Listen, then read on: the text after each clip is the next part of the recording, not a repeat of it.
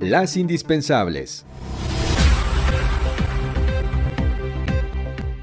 De acuerdo con el Centro de Investigación Económica y Presupuestaria, a 83 años de la expropiación petrolera y tras un año particularmente complejo para la industria del petróleo en todo el mundo, Petróleos Mexicanos, la empresa paraestatal en la que finca la soberanía energética la administración del presidente López Obrador, inicia este 2021 como la petrolera más endeudada a nivel mundial. Si bien 2020 la crisis de la COVID-19 ha creado un ambiente de extraordinaria incertidumbre en la industria petrolera mundial, los efectos de la pandemia en el precio y la demanda del petróleo complicaron el desempeño económico de Pemex durante ese año, pero el nivel de deuda es resultado de la acumulación de déficits financieros pasados, así como de otros pasivos que tendrá que resolver el gobierno federal para no comprometer las finanzas públicas.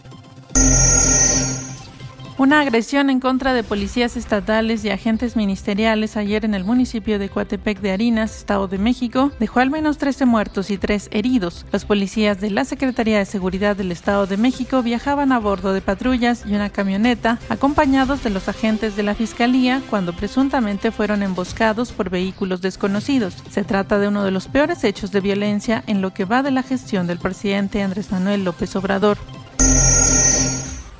Juan Pablo Gómez Fierro, juez segundo de distrito en materia administrativa especializado en competencia económica, dejó en suspenso la decisión sobre si concederá o no la suspensión definitiva de la reforma eléctrica del presidente Andrés Manuel López Obrador. Por tal motivo, será este viernes cuando el juez Gómez Fierro dé a conocer su decisión. El juez concedió una serie de suspensiones provisionales con efectos generales contra la reforma eléctrica. En caso de que se confirme la suspensión definitiva, el efecto de dicha suspensión sería que se paralice prácticamente de manera indefinida la entrada en vigor de dicha reforma impulsada por López Obrador y no podrá ser aplicada ni siquiera en aquellas empresas que no han tramitado amparos.